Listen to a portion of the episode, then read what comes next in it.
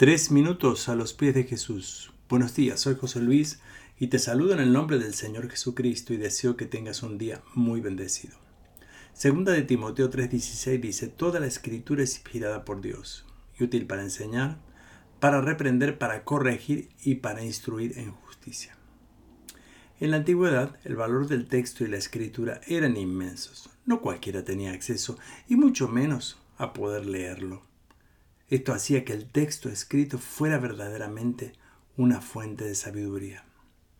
Pero la escritura que se refiere el texto de Timoteo se refiere a la inspirada por Dios. ¿Qué significa inspirada? Literalmente se refiere a respirada o exhalada por Dios. Esto nos ayuda a entender que en algunas ocasiones Dios a los escritores de la Biblia les dio las palabras exactas que debían decir o escribir. Dios usó la mente de cada uno de ellos, su vocabulario y sus propias experiencias para producir sus palabras inefables e inerrantes. Cabe destacar que la inspiración se aplica solo a la escritura bíblica, no a los autores. No existen escritores bíblicos inspirados, sino existe escritura inspirada.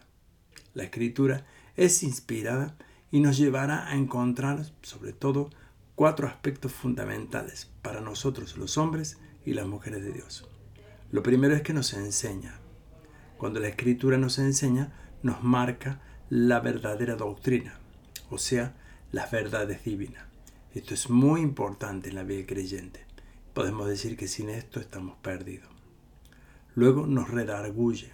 Esto quiere decir que nos reprende ante actitudes erróneas o creencias equivocadas. En este sentido la escritura tiene autoridad para reprenderlos. En este punto debo decir que si no reconocemos la escritura como autoridad de Dios, no vamos a ser beneficiados de ella. Este es un aspecto muy importante. Luego dice que nos corrige. Al ser corregidos, podemos decir en pocas palabras, nos pone de pie nuevamente. Es decir, nos trae del error de lo que nos hemos equivocado y confundido y nos trae a la verdad nuevamente.